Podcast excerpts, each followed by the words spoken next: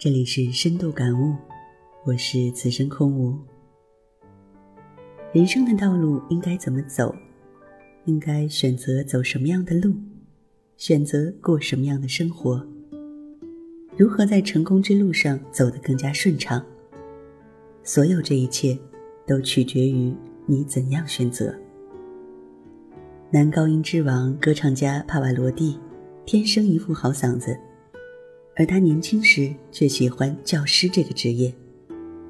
正当犹豫不定时，他的父亲告诉他：“选择你的优势，找准你的人生定位。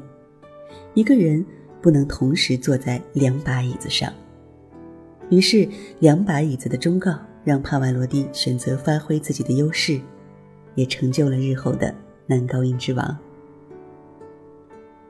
诺贝尔化学奖的获得者。奥托·瓦拉赫，他在上中学时，他的父母曾为他选择了文学之路。可是只上了一个学期，教师就在他的评语中写下了结论：瓦拉赫很用心，但过分拘泥。这样的人，即使有着完善的道德，也绝不会在文学上有所成就。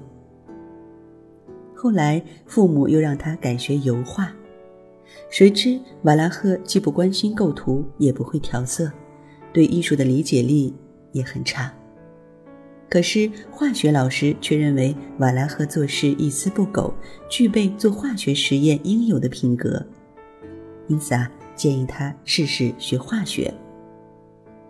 这一次，瓦拉赫智慧的火花被点燃了，他的化学成绩在同学中遥遥领先，并最终获得了诺贝尔化学奖。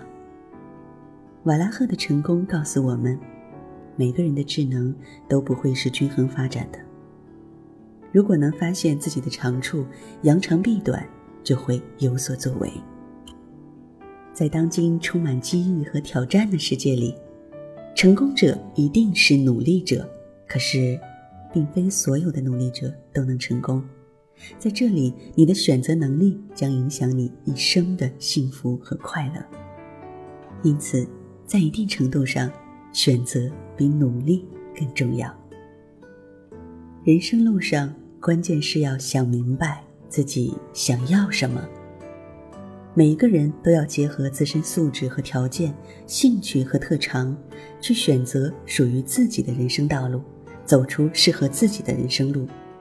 如果选择了正确的道路，那么人生旅途就可以少了许多的烦恼和遗憾。